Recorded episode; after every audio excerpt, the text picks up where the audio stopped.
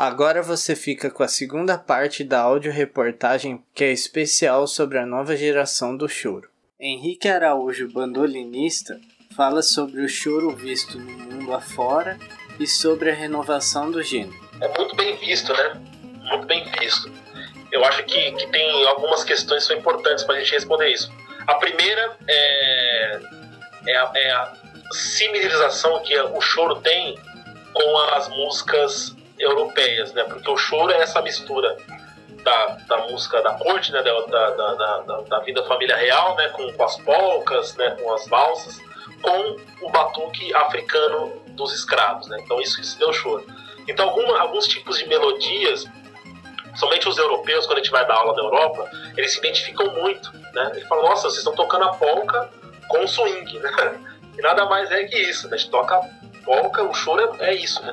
Com balanço, tocando as melodias é, europeias com balanço brasileiro. Então tem essa, essa, essa grande identificação, né? Uma outra coisa é, é aí são termos técnicos, né?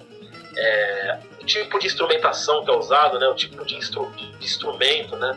De, de, ter essa, essa base de violão, cavaquinho, pandeiro, né? Como isso é, é, é ele se ele se consagra tão consolidado né, para uma base. É como se fosse um trio, um power trio de jazz, né? De bateria, baixo e piano. É o, o, o power trio de, de, de do, do, da música, da, da, raiz da música brasileira urbana é um, é um regional de choro, né? Com violão, violões, cavaquinho e pandeiro.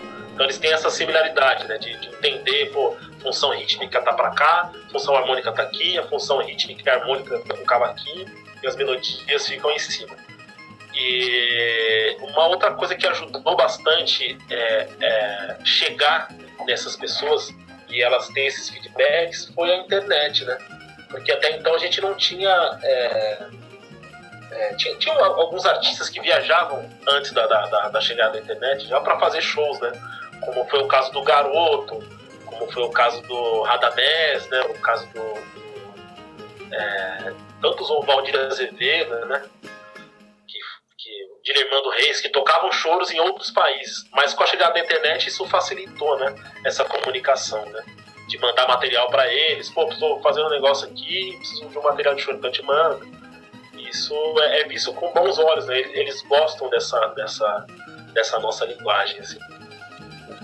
E a outra pergunta que eu ia fazer é como na sua visão, como você vê a nova geração do choro, assim, o pessoal mais jovem que tá chegando. Você também é jovem, né? Mas o pessoal mais jovem ainda, de seus Obrigado. 18. Oi? Obrigado, pelo é. jovem.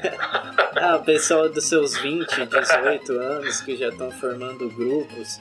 É, é importante essa é, renovação, né? Porque leva o ritmo adiante.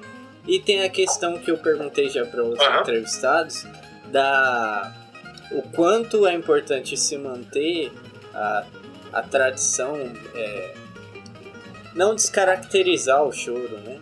E o quanto se pode renovar ele musicalmente. Se na sua visão existe uma linha tênue aí nessa questão, qual é a sua visão nesse sentido?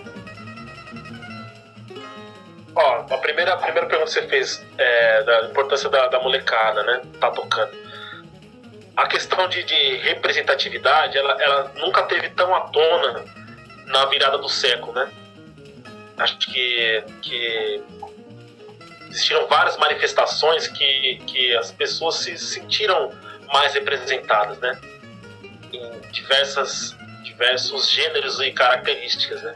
A gente tem, por exemplo, é, se a gente pensar em questão de representatividade, nos, nos, anos 2000 a gente ter uma, uma, uma, manifestação LGBT na cidade de São Paulo, onde é um centro do, do, do, do LGBTismo do mundo, talvez ser uma das maiores paradas de LGBT acontece em São Paulo, e as pessoas se sentem representadas por aquelas pessoas que estão lá, isso é muito importante. Você ter uma Maju Coutinho apresentando um jornal nacional, apresentando um jornal hoje, é muito representativo para uma, uma criança negra ver um, uma se espelhar naquilo lá. Isso faz ela fortalecer. E na música é a mesma coisa. No choro é a mesma coisa. O choro sempre foi classificado como uma música de velho, né? Aquele tiozinho tocando. ah, vou tocar com os tiozinhos, aquela música de velho. Mas sempre teve uma molecada que, que, que, que segurou essa bandeira, né? Porque eles, eles também é, tiveram a, a, a, é, alguma, algum tipo de infância que, que, que, por exemplo, o Rafael Rabelo, né, que foi um grande violonista, ele começou a tocar com os irmãos dele, né? Ele, ele, se, ele se representava, ele se, ele se enxergava junto com a Luciana Rabelo ali, com o pessoal que era da mesma idade dele, tocava o mesmo som. Só que isso não acontecia muito, né? Eu acho que na virada do século, a gente, o, o choro conseguiu dar essa, essa, essa virada, assim, de, de, de linguagem, né? de ter mais pessoas jovens tocando. Eu acho que isso se deve a várias coisas também, não só a questão da representatividade, mas é a, a questão de, de, do interesse mesmo, né? Eu lembro assim, por exemplo, quando a gente começou, a gente tinha um grupo chamado Cadeira de Balança, que tocava no O do que foi uma, uma casa de, de choro de São Paulo, né? Que teve seu tempo de glória ali, que foi entre os anos 2005 até 2013, 2014, né? Tinha. E o pessoal que tocava no O do Borogodó, a maioria dos músicos eram músicos novos, né? músicos da nova geração. Tocavam choro, é, com poucas pessoas da, da, da, da, da terceira idade como choravista. Então as pessoas que frequentavam o O do Borogodó eram as pessoas de faculdade, as pessoas da PUC, as pessoas da USP, dessa mesma, mesma faixa etária. Né? Então elas se sentiam representadas, é, sentiam a vontade em, tá, em ter jovens tocando. Né? Então isso é importante. O jovem ver pessoa jovem tocando. Né? Isso é, é, é muito legal. E alguns instrumentistas também foram fundamentais para quebrar um pouco essa, essa, essa imagem do chorão tradicional, né? chorão andar de terno, chorão falar grosso, de não poder isso aqui. O Hamilton de Holanda, por exemplo, foi um cara muito importante para que isso para que isso acontecesse, né? Tipo, eu, eu, eu, eu tenho um Hamilton, um grande amigo meu, né? E eu tenho a sorte de ter ele como um, eu tenho um ídolo que eu convivo com ele, entendeu? Então eu vejo o Hamilton, que é, ele tem 15 anos a mais que eu, sei lá, e, mas eu, eu toco bandolim muito por causa dele, entendeu? De ver alguém jovem tocando. Caramba, esse cara parece como o cara toca em pé, o cara, o cara gosta de interagir, o cara gosta de sorrir, né? Diferente dos chorões tradicionais. Então a importância da, da, da, da dessa representatividade, assim, eu acho é, super super válida, assim, sabe? E tem muita gente tocando, muita gente jovem, né, tocando choro, né? A nossa escola, por exemplo, é, é, tem muito aluno novo, né? Os professores também são novos, né? Tem professores, a gente não, nenhum professor ali dos seis professores tem mais de 40 anos, para você ter uma ideia. A gente tem alunos de, de 14 anos a Acho que o aluno mais velho da escola deve ter 50 e poucos. Né? E a escola está com 180 alunos, né? É bastante gente se a gente pensasse. Sim. Deu para entender mais ou menos ou falei demais? Não, sim, deu para entender. Só ficou faltando a, a pergunta que era meio vertente dessa questão da é, inclusão de ritmos diferentes, vários outros instrumentos, é, qual ah, a sua visão dessa de, questão? De descaracterização? É, se, se existe, se isso eu é um problema, que, enfim. Não, eu acho que não, não é problema, porque é, quem acha que é problema descaracterizar é, tá, com algum, tá com algum problema sobre evolução, né? Descaracterizar é, é uma coisa. Você criar em cima do que já feito é uma outra coisa, isso que é legal. Uhum. Se a gente observar as histórias dos conjuntos regionais de choro, né, é, eles sempre foram, foram em processos evolutivos, né, o, choro sempre teve em processo evolutivo. Né. É, por exemplo, o regional do Canhoto, né, que foi, talvez foi o regional é, maior destaque na, na, na, na, linguagem do choro, na linguagem do samba, na linguagem da música nordestina, que gravou com muita gente, muitas, muitos artistas, ele sempre estava renovando o repertório. A criação do Regional do Canhoto, é, ela, ela se deu através de uma pesquisa de, do próprio Canhoto em buscar uma sonoridade sonoridade mais moderna para o regional e buscar músicas mais modernas. Tanto que a primeira, a primeira composição, uma das primeiras gravações que tem do Canhoto, é de uma música chamada Pitoresco, do Guio de Moraes. E é uma música que, que ela não é uma música que segue uma métrica é, é, harmônica convencional dos choros, né? Não segue uma, uma, uma melodia convencional e, e, já é uma fase de modernização da, da, do choro. Então isso acontece de acordo com a, com a linguagem? De acordo com a raiz que você tem.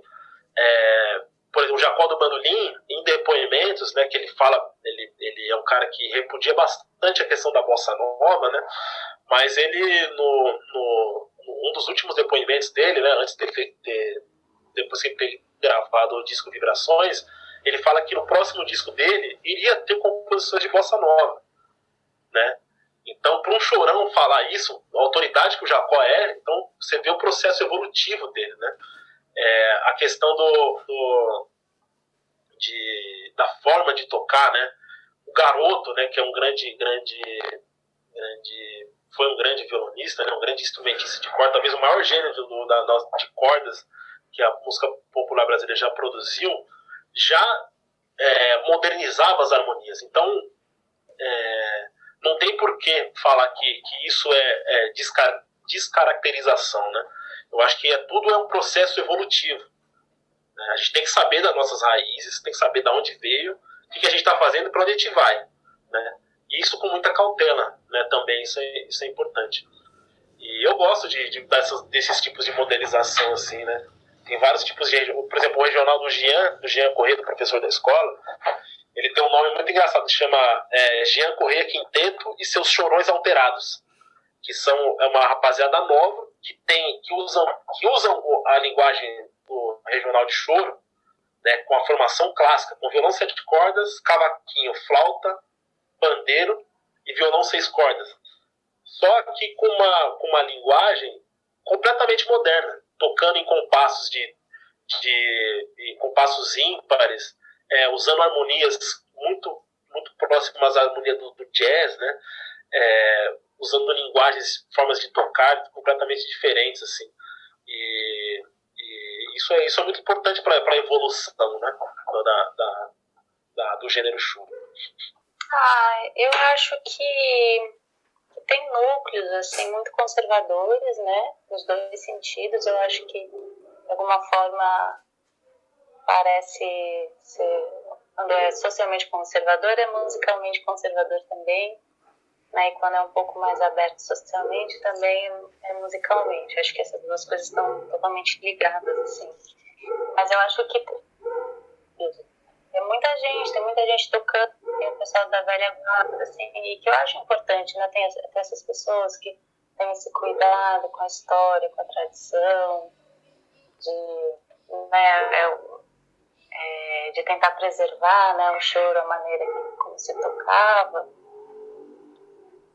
Eu acho eu acho importante que, que tenham essas pessoas, que existam essas pessoas, porque hoje em dia a, a nossa formação ela é permeada por muitas coisas, né? por muitas músicas, por muita informação.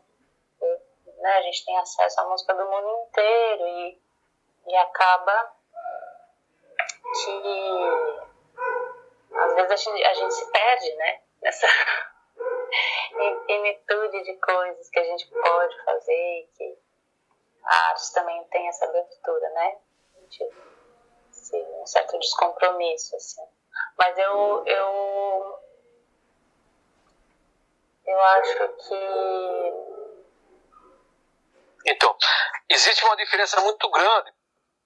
É, eu, assim, por que, que eu defendo essa coisa assim de escola? Porque eu tive uma experiência muito grande na minha vida tocando com gente muito profissional, tocando é, o choro, né? Com uma linguagem é, que vem dessa linhagem dos grandes compositores, né? Então, você pegar assim, os primeiros chorões lá 1830, você pegar Henrique, Alves de Mesquita, é, Você vê lá Saturnino, Chiquinha Gonzaga, puxa, Joaquim Calado, que é considerado o pai do choro, sabe? Isso é 1830, 1840, 50, até. É, você pensa assim, como é que esses caras conseguiram? É, eles que inventaram esse jeito de tocar. Eles que acharam o caminho do encontro da música europeia que estava chegando, das danças europeias. Eles nacionalizaram a linguagem europeia que tinha chegado lá no Rio de Janeiro, né? Depois foi se espalhando pelo Brasil, né? Então existe sim uma, uma grande diferença. Assim. Então quando eu toco com amigos lá do Rio de Janeiro, é, o fundamento, o fundamento é muito bem estabelecido, né? Então é uma, é um, assim, é, quando você, a linguagem, é, é como por exemplo assim, você aprender a falar inglês, aí você chega nos Estados Unidos, por que, que a pessoa sabe que você não é de lá? Você fala bem inglês tal, mas você tem um pouco de sotaque. Então o cara de São Paulo que toca choro, ele, ele tem um sotaque, assim. Ele tem sotaque, né? A gente sabe. Eu, eu, eu, quando eu encontrei o Maurício, isso foi em Maurício Carrilho, estou falando. Isso foi 94 primeira vez, acho que 93, 94. Mas quando eu comecei a, a caminhar com eles e gravar coisas com eles, em 2000, em 2000, acho que 99, 2000, eles me convidaram para fazer um, um quarteto com eles que chamava Arranca Toco, um disco. E eu fui gravar com eles e gravei assim, isso, isso já era 99, 2000. Assim, eu, eu, eu tinha uma experiência. Eu tinha um trabalho de, de, de, de, com meu pai assim de choro, eu tinha um repertório, mas eu nunca tinha tocado com regional e dentro de uma linguagem que tem uma escola que é muito é, muito bem estruturada. O Rio de Janeiro, com relação a choro, é uma escola escola mesmo, sabe? Não tem assim, não é mais ou menos, é escola, né? Por isso que eu defendo a coisa da grade curricular, porque assim, sem escola vem sotaque. Isso, é geral, assim. O cara que não faz uma escola, ele vira assim um. Como é que se diz? É, por isso que o, o, problema que eu estou falando aqui do Brasil não é particular, meu, seu, de ninguém. Não, é, é, é, é, é generalizado. É um negócio que está aí. A, a, questão de quem estuda e quem não estuda, tá, tá, é disso que eu estou falando. Então, quando você toca um choro é, lá no, em, Belém, em Belém, é outro choro. Quando você lá no, no, no, no, no em João Pessoa, no, nos meus amigos, é um outro choro, é um choro do Nordeste. Tem um Norte Nordeste, tem um choro lá também.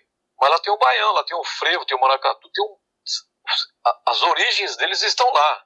E com certeza essas, outras danças que tem lá, isso mexe com a linguagem, mexe com a expressão, mexe com a toda a postura que você tem em relação à música, né? Isso não é, isso não é pior ou melhor, isso é sotaque. Mas ainda falta, e pensando nisso, Henrique Araújo, em conjunto com outros três chorões, deram um exemplo ao criar a Escola de Choro de São Paulo. A, a, ideia da escola, ela, ela surgiu de, de, de tudo isso que eu falei, né? De, de tentar preencher uma lacuna e tentar, tentar formar um público, né? Ela surgiu de uma conversa que com, com quatro, são os quatro fundadores, né? Que sou eu, Henrique Araújo, o Jean Corrêa, que é o violonista, professor de violão, o Rafael Toledo, que é o professor de pandeiro, e o Henrique Menezes, que é o professor de flauta. E a gente, é, antes de formar a escola, de ter essa ideia, a gente já tocava juntos, né? Dez anos atrás, desde de 2000 e 2006, mais ou menos, que a gente toca juntos, né? Tinha muito amigo, né? Tem uma afinidade muito grande. E, e a gente observou que estava faltando essa, essa, esse tipo de ensino de choro na cidade de São Paulo, né? Porque a gente toca com todo mundo, a gente viaja o Brasil, viaja o mundo, a gente vê escola de choro em Paris, vê escola de choro em Londres, vê escola de choro no Japão, vê escola de choro em Amsterdã, escola de choro em Brasília, Rio de Janeiro, é, Florianópolis e na, na maior capital da América Latina, que é São Paulo, não tinha uma escola destinada à linguagem de choro. Então é, foi uma, uma, uma aventura assim, que a gente, a gente cometeu, né, uma loucura de falar, não, vamos fundar isso aqui e vamos ver o que vai virar, que eu acho importante. Diversas reuniões a gente fez, né? diversas conversas de como será, seria montada a escola, né? E surgiu disso aí, de, de a gente analisar essa carência e, e, e plantar essa semente que, que, realmente no futuro a gente acredita que vai, vai trazer bastante frutos aí, entendeu? A outra pergunta qual que era? Você falou é, como surgiu, mas... É como, é, como ela funciona, né? O funcionamento da ideia em si da escola. Ah, o e funcionamento. E a questão das inscrições, porque eu fiquei na dúvida.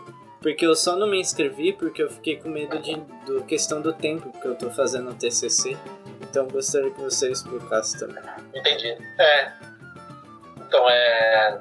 Quando surgiu a ideia de fazer escola, a gente pensou em diversas é, maneiras de como a escola iria funcionar, qual, qual seria o motivo da, da engrenagem da escola, né, o combustível. Então a gente, a gente optou por algumas, algumas coisas que são necessárias. Primeiro, ensino 100% gratuito para todo mundo que puder, que, que, que queira, 100% gratuito. Como eu falei na outra, na outra pergunta, é, priorizar a pessoas que moram fora da região central de São Paulo, priorizar o, é, 50% das nossas vagas para mulheres, porque o, o, universo do choro ainda é, uma, é, um universo muito machista, né? A gente tem a presença feminina muito pouca, constante, né? Agora tá até um pouco mais, mas no, no, no, geral ainda é muito pouco a presença feminina dentro do universo do choro. Então,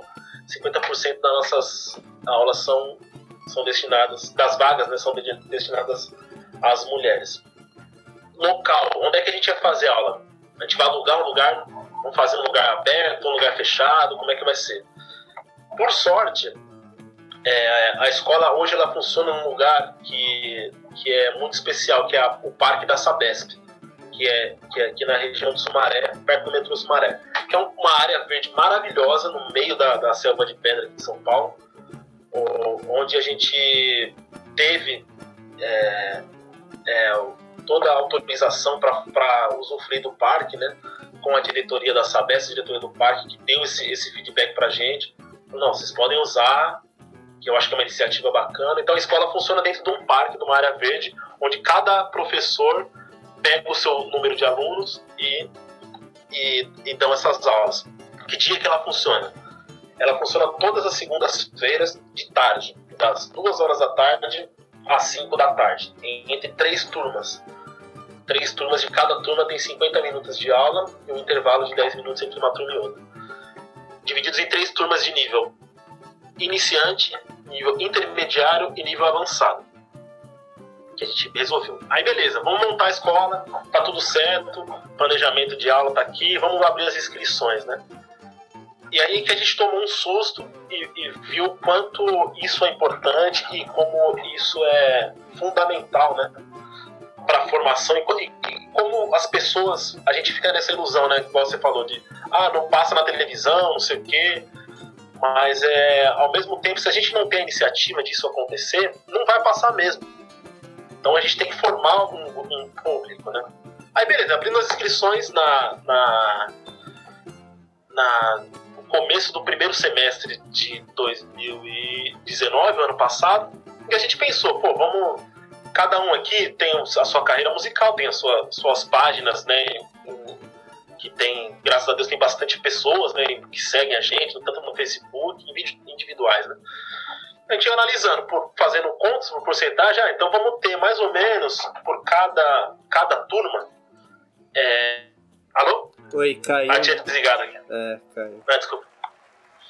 Enfim. Aí o. É aí que a gente teve a surpresa maior, né? A gente pensou que teriam 120 inscritos.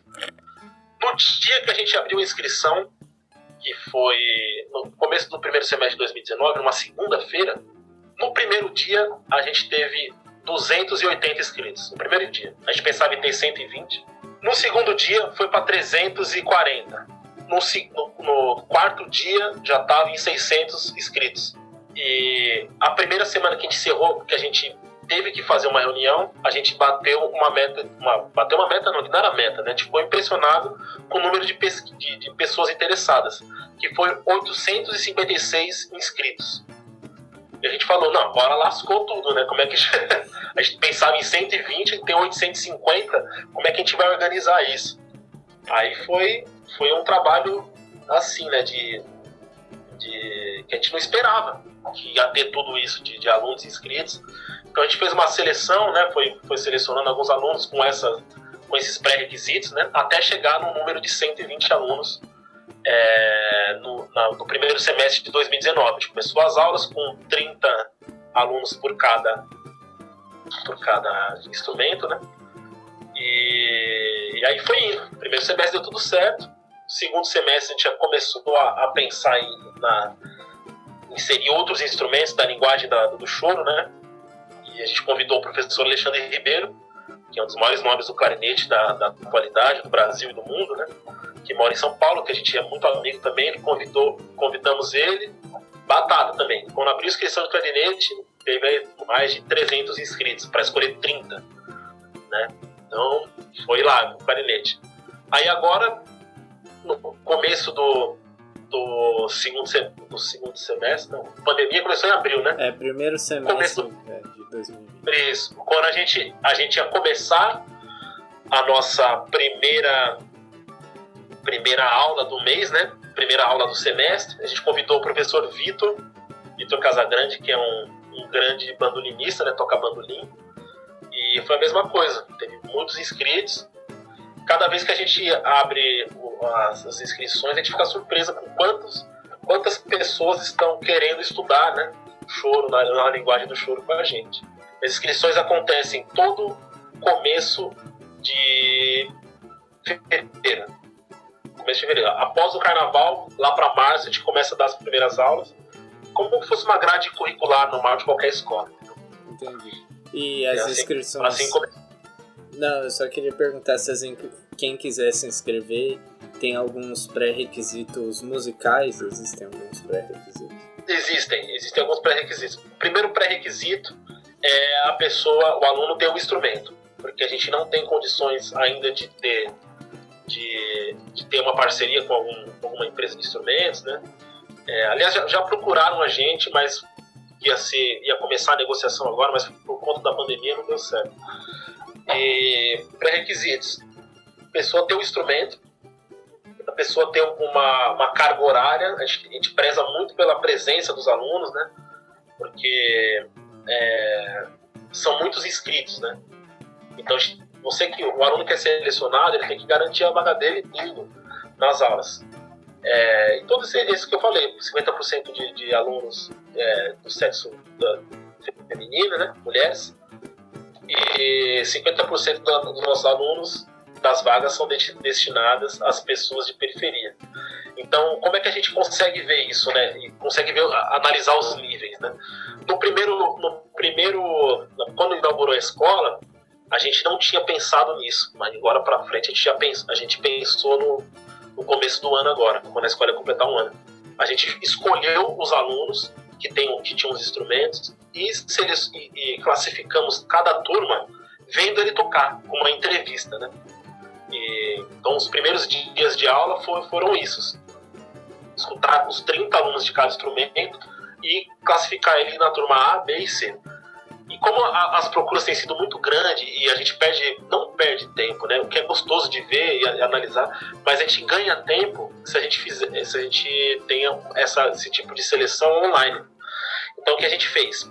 Um pré-requisito que o aluno tem que ter é postar um vídeo no YouTube tocando um pouco. Então a gente analisa um vídeo até um minuto. Ele coloca lá, faz um, um insere lá no YouTube, escreve lá, escreve, é, prova para a Escola de Show de São Paulo. Aí tem que tocar um minuto ou falar um minuto do que ele acha da escola, porque ele quer estudar lá, e aí, assim a gente vai classificando os alunos. Na minha, na minha modesta forma assim, de, de, de olhar, de enxergar, é assim, falta colocar essa música como grade curricular. Assim, Porque você se torna médico porque você estudou. Você é reconhecido como profissional. Você se torna assim, um, um, um, qualquer outra profissão, estava lá na grade. A música não está.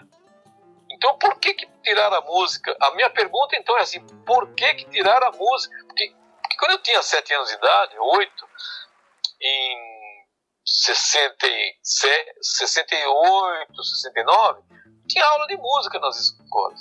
Então a questão, a questão é que para você formar um profissional, começa na escola. Assim, a educação começa na escola. Então não, adianta eu falar assim, olha, eu estou trazendo um produto bom aqui, os caras olham para mim e falam assim, deixa eu procurar você na lista aqui de profissão. Não existe músico lá, existe professor, músico não.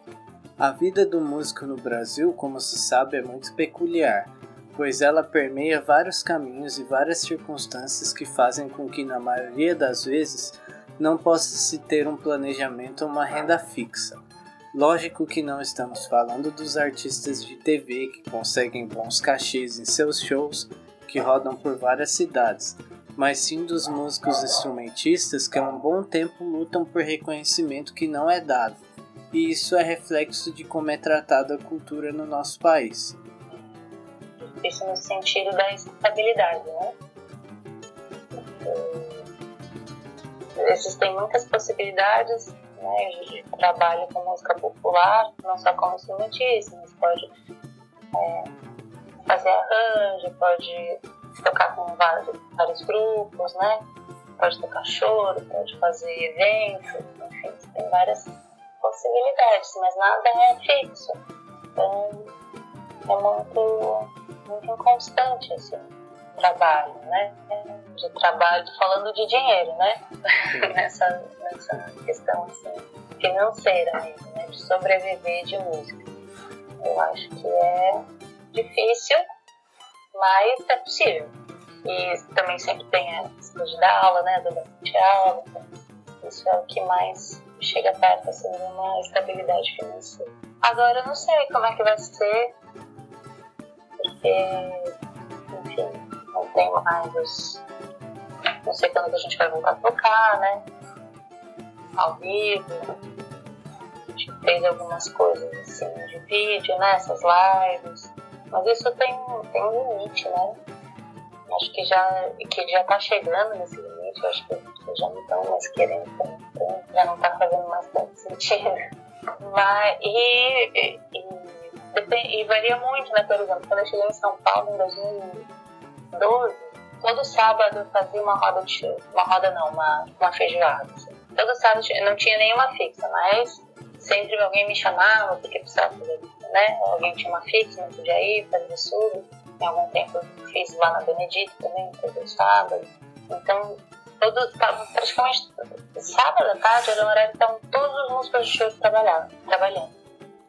E de repente isso caiu, assim. Então, isso, você não tem nenhuma certeza, né? Às vezes as coisas estão muito bem, mas de repente tudo muda. É, eu acho que assim, não sei se eu tô. Se eu, tô é eu tento não romantizar nada, assim, mas na minha cabeça, eu creio que não, não dá para viver, assim, para você viver com a renda de um só grupo, né? Você ter esse grupo e ele te sustentar muito, você tem que assim é, produzir muito bem esse grupo, assim de uma forma muito. jogar muita energia nele. É, então, às vezes, eu vejo, assim, até por exemplo, o pessoal do Xangô, que eu, que eu já conversava, né, tipo, o pessoal do Fios de Choro, inclusive, eles criaram um trabalho muito massa de choro, misturando com música nordestina, né? Então, eles pegaram coisas de cavalo marinho, misturaram no choro, coisas de baião, enfim, tem um, muito choro forroseado no repertório deles. Só que assim, eles fizeram isso, eles já fizeram sucesso instrumental, eles fizeram um monte de coisa. Só que ainda assim, eles fazem outros trabalhos além disso. Assim, eles não, eles, lógico, eles, tentam, eles gastam mais energia nesse grupo, porque é o que dá mais renda, né? Só que eu vejo, por exemplo, o violonista toca no grupo de samba, a violinista, que é namorada do violonista, ela trabalha num quarteto de cordas, né? Realmente quarteto de cordas, violinos, viola e cello. Então, mas eu fico imaginando, assim, acho que. É... Não, não conheço ninguém que toda 100% a renda da pessoa seja só em shows, assim, sabe? Tipo, falando, eu, to, eu só toco choro e, tipo, sustento de boa num único grupo. Porque é isso, quando a pessoa toca em três, quatro grupos, claro que rola, né? Assim, mas fazer que um grupo dependa, nossa, tem que ser assim. Fazer só um, tipo, os caras tipo Hamilton de Holanda, assim, acho que consegue. Às vezes o pessoal do Choro das Três mesmo, né? Que elas. É, um, é isso, mas é um grupo que foi para os Estados Unidos tocar, né? Tem, tem outra, outra questão. Mas eu acho que viver assim com um único grupo e financeiramente ser sustentado por ele sem dar aula, sem tocar em outros grupos, eu acho que não, não, não conheço, assim pessoas que se dedicam somente a um grupo. É. E... Até, por exemplo, o pessoal do. Eu lembrei do Alan. Você conhece o Alan, o Alan Gaia? Eu já ouvi o nome, mas eu não tô, tipo, não tô linkando com a pessoa. O Alan, ele toca pandeiro, ele é muito bom. E aí teve uma vez que ele ah, ele tocava muito na roda do Isaías, e aí quando o pandeirista do Isaías morreu, o Alan foi chamado para ser o, o pandeirista oficial do Isaías. Então hoje todos os shows que o Isaías e seus chorões faz, esse é Alan que faz o pandeiro. Só que é isso, ele toca em outros grupos, ele toca no grupo de forró, que é o Baião Lascado, e ele toca nesses fios fazendo o pandeiro. Às vezes até o cara que toca com Isaías não vive só de um grupo, né? Porque às vezes é isso, você recebe uma baita paga, às vezes, ah, um trampo que a paga sai 600 reais por uma única tocada, assim. Só que às vezes é uma, duas por mês, né? Então fica uma coisa meio de, ah, não dá pra, né? Fazer uma coisa, uma turnê e ser super sustentado por ela. O jovem grupo regional do Seu Fagundes nos fala sobre isso e também sobre o que eles chamam de lugar mágico do choro, a gruta. Foi o choro que uniu o grupo, na verdade, né? Se for pensar. E é, isso mesmo. E é engraçado porque tem essa coisa da. É muito, eu acho isso muito louco. Assim. Tem algumas coincidências que aparecem. É, todo mundo tem. É, o Renato, eu acho que tem, é o mais velho, mas todo mundo é muito novo. E mesmo o Renato, que é mais velho, é novo, tá ligado? A gente é muito novo, velho. Às vezes eu fico muito abismado, assim. Sou a primeira vez na vida que eu sou, tipo, um dos mais velhos da turma. é, tipo, é muito estranho pra mim, porque eu sou novo pra caralho. E eu acho isso muito legal também, e o lance de todo mundo ser da periferia, né? Eu acho isso muito foda. Porque, querendo ou não, cada um começou em algum projeto social, né? Na música. É, eu acho que divulgação, a gente utiliza muito do recurso das mídias sociais. Eu acho que diria que é o que? Uns 90% da nossa divulgação. Cara, aquela é. divulgação boca a boca, né? De chamar amigo, é, por WhatsApp ou até por presencialmente, né? Mas a maioria é mídia social, é Instagram, Facebook. Eu acho que é tipo 100%, cara, porque por mais que você fale pra pessoa, a pessoa hoje em dia fala assim comigo: Ah, me manda o flyer. É, me manda o endereço por WhatsApp. Então é quase 100% a divulgação é, é por, é, é, por, por internet. Tem uma outra coisa que, que tava rolando bastante, é que a gente fazia roda semanal. Aí a roda semanal, eu acho que acaba trazendo um outro público que não só o virtual, né? É, tem uma coisa da roda semanal que a pessoa já sabe, pô, quarta-feira tem chorinho, a gente fazia uma carajé, então quarta-feira tem chorinho nesse endereço, sabe? Então... Saudades! É, saudades do caramba! Inclusive, hoje era dia, né? Hoje Pô, é, é, bem provavelmente já estaria alcoolizado, comendo a pipoca de vender e tomando cerveja. É, mas é isso, assim, eu acho que essa coisa da, da formação de público vem muito também da, da tradição que se cria. Então, se toda quarta a pessoa passar ali, saindo do trabalho, indo para a faculdade, sei lá, por acaso, vizinho também, ou fala, porra, meu aniversário é quarta-feira, aí já é como... Então, rolou isso bastante, assim. Então, a divulgação ela vai se criando aos poucos, né?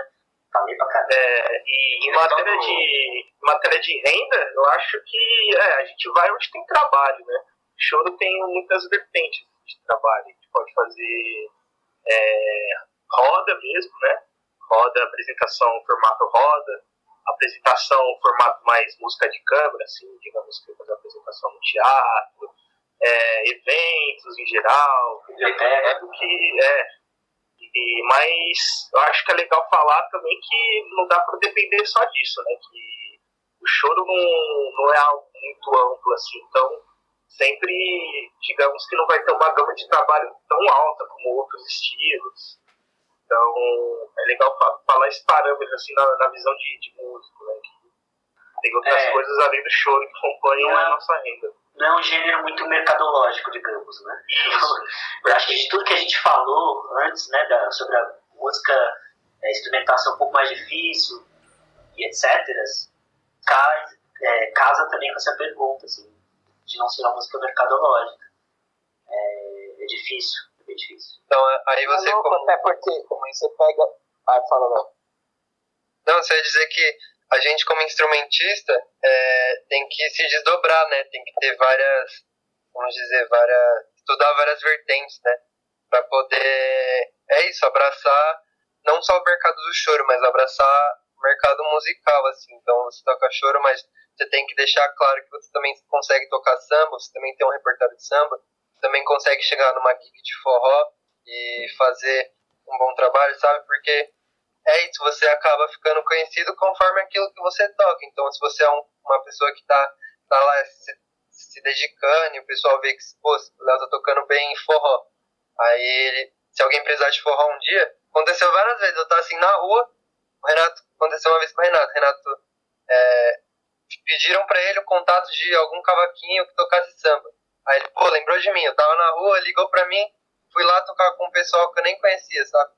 Então, é meio do quanto que você tá disponível e o quanto que você tem de carta na manga, né? Pra... É isso, tem que se virar, não adianta, não dá pra depender só, sei lá, É siderologia na prática, né? É como você, como você é vendido pelo, pelos próprios parceiros da. É isso, né? É muito difícil, acho que viver de música, música brasileira, especificamente, se não for coisa mais comercial. E acho que o choro dobrado parece, é muito louco, assim, porque você vê muitos mestres de choro, assim, e os caras não vivem do choro, bicho. Vários, né? Tem vários que sim, tem vários que vivem da música, mas tem vários que você vê o cara tem uma profissão que não é nem música, assim, o cara trabalha com outra coisa e o choro é um, perrengue. é, então é, é muito foda, assim, é meio da, é, é muito louco você ver isso, assim. É, A gente que é novo, então, então pra gente que é novo, então, nossa, que treta, né? Se os velhos que é foda não, não vive disso, imagina nós que é novo, né? Fica uma coisa até meio que pra gente mesmo, assim, a música. É, nós mesmos aqui, né? Se eu, tira, eu que, seria meu sonho tirar minha renda é, só tocando choro. Só, né? Olha só que foda. Tá ligado? Como o choro. Não tem como colocar o só. É, mas não. Trabalho como ator, né? Por mais que seja arte, é outra coisa.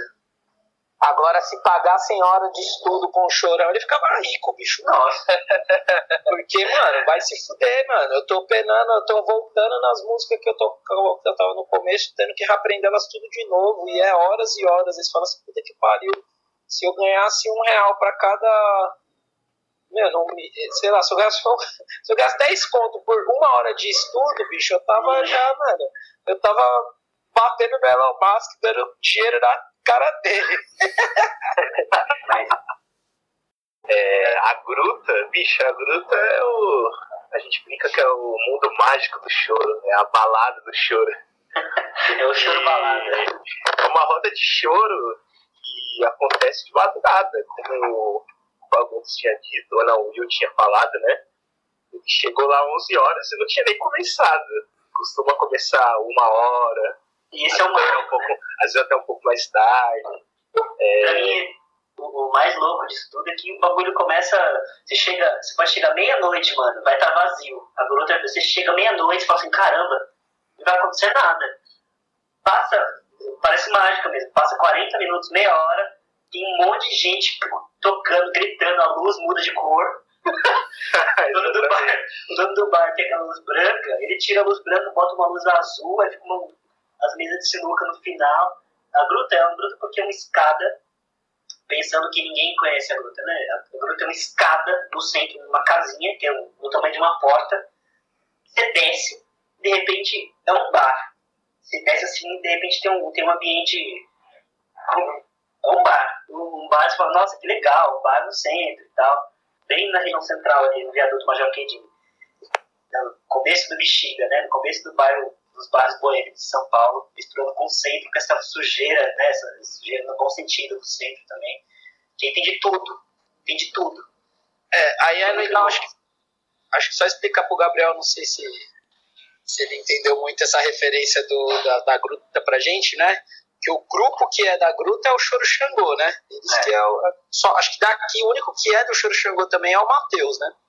Tocava sax lá. E aí o Xangô é muito referência pra gente. A gente ia nesse rolê aí, né? Nesse. Começava no Xangô Bar e ia pro o Xangô Lanches e ia pro, pro, pra Gruta Bar, né? E a Gruta é esse espaço aí de, que começou com choro, mas depois começou a rolar samba, começou a rolar forró também, eu faço um grupo de forró lá. Então essa virou uma casa meio de, de rolê de música brasileira, assim, mas começou com o Choro Xangô, né? Esse grupo que é bem referência pra gente. Mas as nossas primeiras rodas mesmo foi no bar da Dona Nilza, ali na Barra Funda. Foda, Barra Funda. Um detalhe interessante da. Detalhe bem interessante da luta é porque realmente eu acho que é um, é um choque. Eu acho que para todo mundo foi, foi um choque. Porque eu acho que a visão que a gente tem de choro é aquela coisa, assim, né? Não vou, não tô querendo generalizar, mas a maioria das pessoas tem uma visão de, ah, é uma música de velho, uma música, de certa forma, elitista. E aí você chega na gruta e você quebra essa expectativa, assim, totalmente, assim. Porque você vê um monte de pessoa tocando é, de madrugada, choro, e tocando até de uma forma diferente, de um estilo diferente. O andamento mais, mais rápido. Isso, andamento mais pra frente, por isso que a gente até brinca, pá, choro balada. Porque é diferente, você realmente tá num ambiente diferente. Você Tudo pega pra microfonado ir. também, é, é importante Isso. falar isso, né, Matheus? É tudo microfonado. Você pega aí pra ir num, numas rodas mais tradicionais, geralmente é tudo acústico, nem o instrumento ligado, pessoal fazendo silêncio, ouvindo a música. é, geralmente tem os mestres, né? O pessoal que é chorão desde pequeno. Chorão a gente chama que toca choro, né? Carinhosamente chama de chorão. E aí tem essa quebra de, de expectativa que é, é maravilhosa. Assim. Primeira vez que eu fui lá, eu primeiro que eu não acreditei, né? Que eu cheguei lá e falei, roda de choro de madrugada, acho que estão me zoando, porque eu cheguei lá 11 horas e não tinha ninguém. Aí eu falei, eu falei, Gabo, eu acho que se eu for embora agora, eu ainda pego o metrô ainda, porque se o metrô fecha já era, né? Fico lá no centro, até abrir. E aí chegou o Lincoln, que é um amigo nosso aí, o Renato já tinha comentado dele. Aí eu conhecia ele. Aí eu falei, ah, acho que vai rolar essa roda mesmo, hein? E aí foi rolar o quê? Um- Uma hora, uma e meia. Aí chegando a galera, né? Você acha que ah, porque vai começar tarde, não vai vir ninguém. O legal é que é um lugar assim que realmente tem público, assim. que A galera vai lá. Não tem como não falar, falar da gente. Inclusive, falar do eu, conhe- eu conheci vocês por causa do Xangô, né, mano? Vale ressaltar, né? E aquela coisa de se conhecer tocando literalmente, assim. Eu, eu, É, eu toquei com o Matheus umas duas ou três vezes até saber o nome dele. Tocar junto, né? É isso, isso é verdade. Mas acho, acho que eu, o Fa- o Fagundes, a gente ia mais pra assistir mesmo o Xangô, A né? gente ia pra assistir. Não, na real, eu só ia ressaltar também mais uma coisa interessante é que a roda do, da gruta acontece de quinta pra sexta, É no meio da semana. no meio da semana, né? A galera vira madrugada lá e muita gente vai trabalhar no outro dia. Eu acho que isso é, Com o cheiro da gruta. é muito Aí chegou uma hora, chegou uma hora que eu decidi que não tava dando mais pra trabalhar. Parei de trabalhar.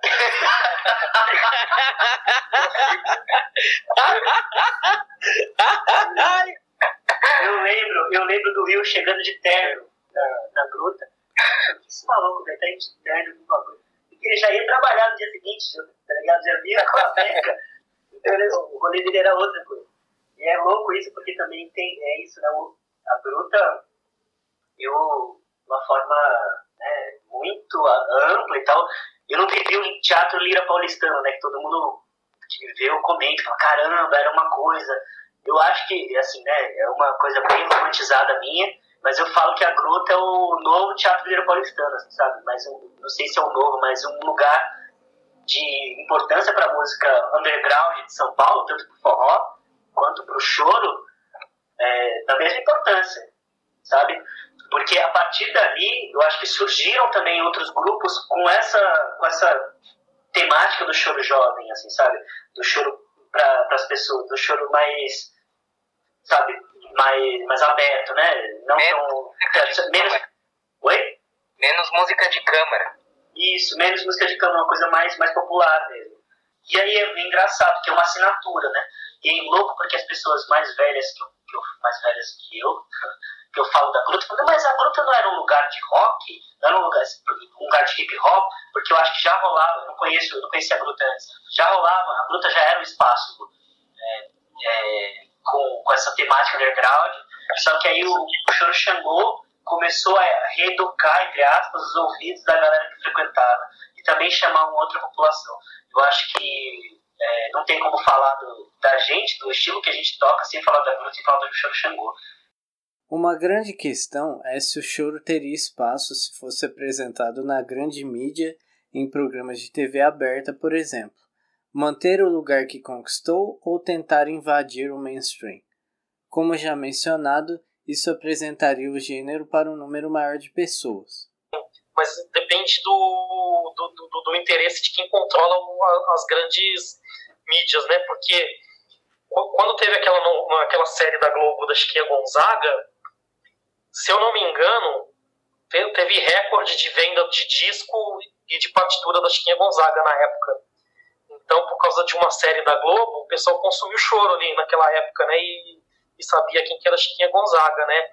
Então, acredito se alguma mídia grande dessas e tal, né? De algum, algum é, der, um, der uma atenção pro choro, né? Fizer alguma coisa pro choro, eu acredito que, que tem um consumo sim. Só que é, é, é aquela coisa da, da, da de, de, mainstream, né?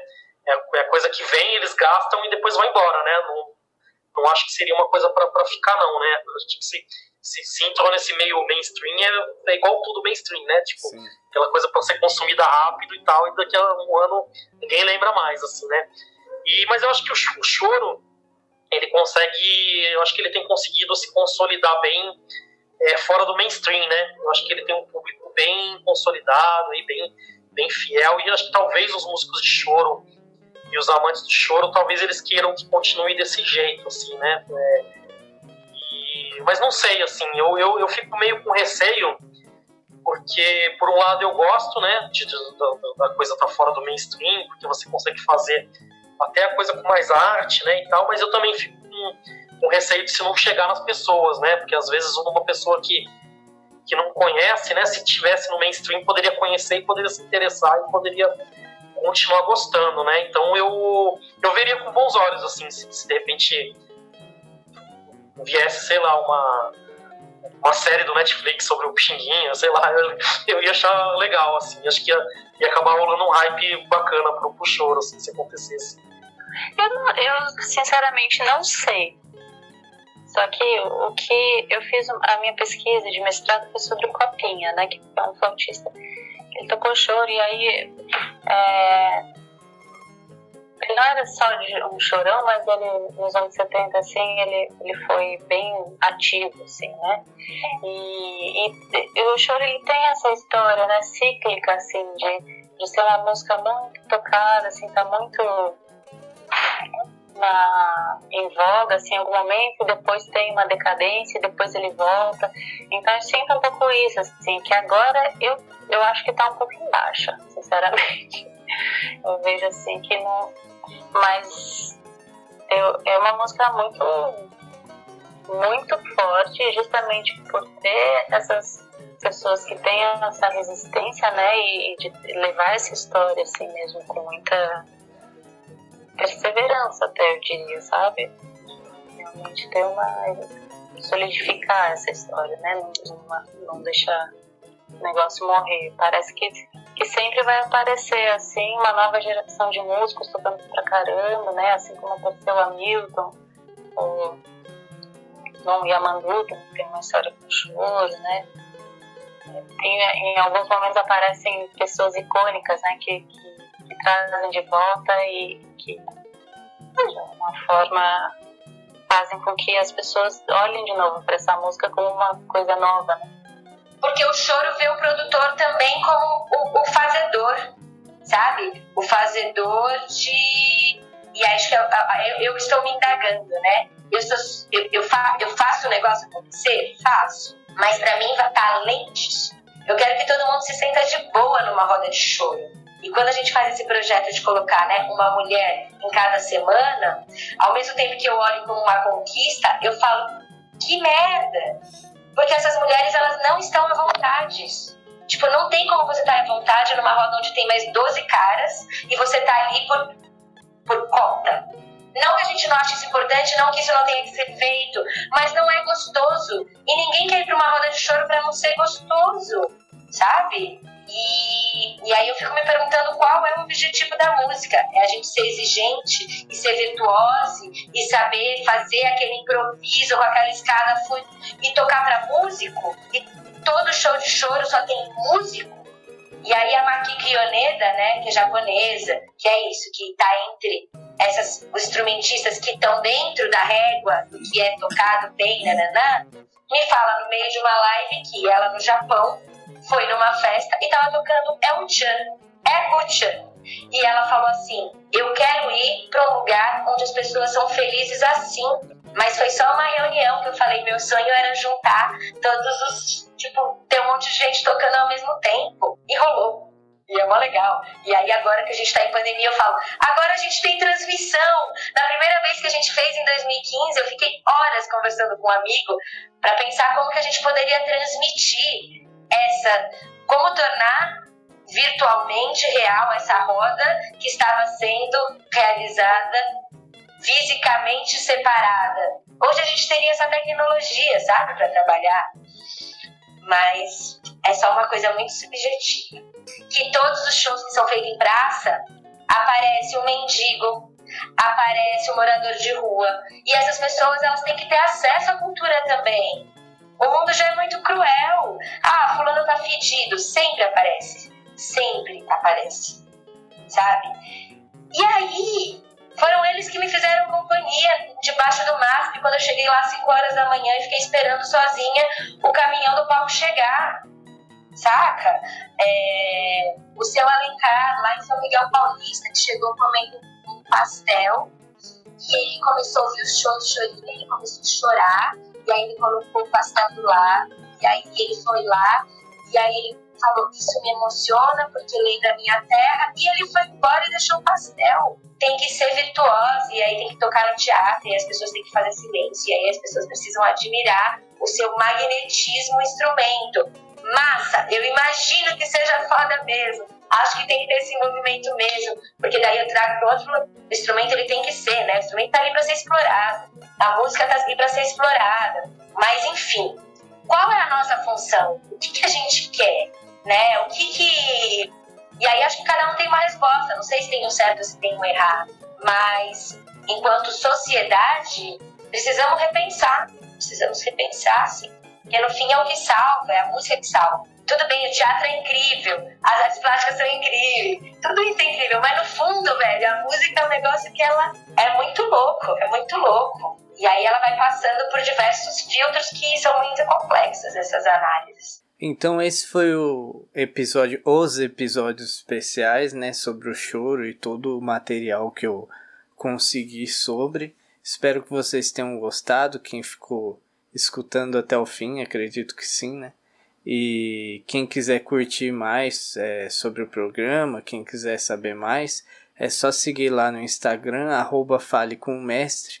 Tem os outros programas. É, esse aqui vai estar no Spotify no mês de novembro, provavelmente. Novembro de 2020, eu não sei quando você vai estar escutando isso. E a gente também está na Rádio Marca Brasil às 6 da tarde na terça e na quinta, 7 da noite, 7 e meia da noite. E no sábado tem a reprise às 5 da tarde. Obrigado, espero que vocês tenham gostado. E é isso.